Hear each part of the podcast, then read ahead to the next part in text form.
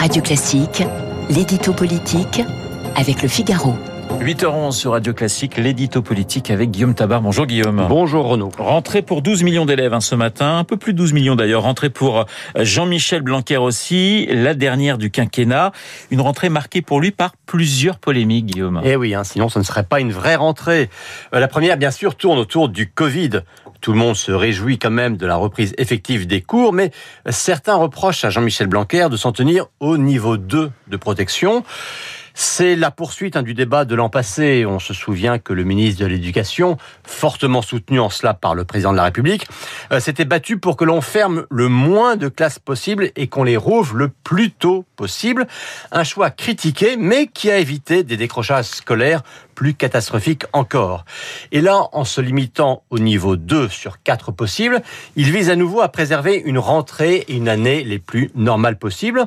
Euh, il a d'autant plus raison de le faire qu'il peut s'appuyer sur un taux de vaccination complète pour 78% des enseignants, c'est plus que la moyenne nationale, et déjà de 57% chez les jeunes de 12 à 17 ans. Deuxième polémique, Guillaume, elle porte sur une campagne d'affichage à l'école sur le thème de la, la, la, la laïcité. Pardonnez-moi, de quoi s'agit-il? Alors, le ministre entend faire du thème de la laïcité euh, le pilier de sa dernière année rue de Grenelle. Euh, avec Gérald Darmanin ou Marlène Schiappa, euh, Jean-Michel Blanquer fait partie de ce qu'on appelle la ligne républicaine, euh, par opposition hein, aux tendances communautaristes qui sont très fortes, notamment à gauche. L'intention est donc louable, mais les visuels, disons-le, tapent un peu à côté. Euh, la laïcité, c'est ce qui permet à Milan et à Alia de rire des mêmes histoires, dit par exemple une des affiches.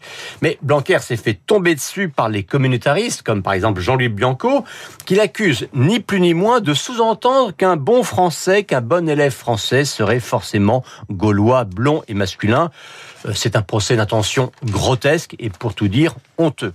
Mais inversement, on peut quand même reprocher à la campagne du ministre de l'Éducation de noyer la question spécifique de la laïcité dans celle plus générale d'un vivre ensemble. Enfin, il y a une polémique sur euh, l'allocation de rentrée scolaire. Alors oui ou non, Jean-Michel Blanquer est-il accusé, ou a-t-il accusé les parents d'utiliser cette allocation pour acheter des écrans plats de télévision, Guillaume? Eh bien écoutez, là on est dans l'exemple même de la polémique déclenchée euh, par un politiquement correct qui manie l'amalgame. Alors quel est le débat?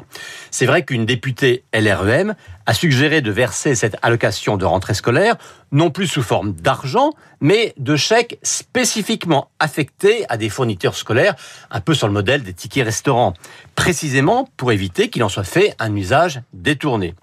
Et donc, interrogé sur cette idée, Blanquer a dit qu'il fallait l'étudier en faisant remarquer que les achats de rentrée euh, d'écrans plats augmentaient fortement. Aussitôt, on l'accusait de s'en prendre aux pauvres, de les taxer de fraudeurs. Vous savez, c'est toujours pareil hein, quand l'on pointe ou des fraudes ou des détournements. Euh, une certaine bien-pensance euh, hurle à la remise en cause d'un principe, alors qu'il s'agit au contraire de défendre ce principe, mais pour ce qu'il est. Alors non, Blanquer n'a pas accusé les pauvres de frauder, mais oui, dire que l'allocation de rentrée scolaire doit servir pour des produits scolaires, eh bien, ça s'appelle du bon sens. L'édito politique signé Guillaume Tabar. Tout de suite.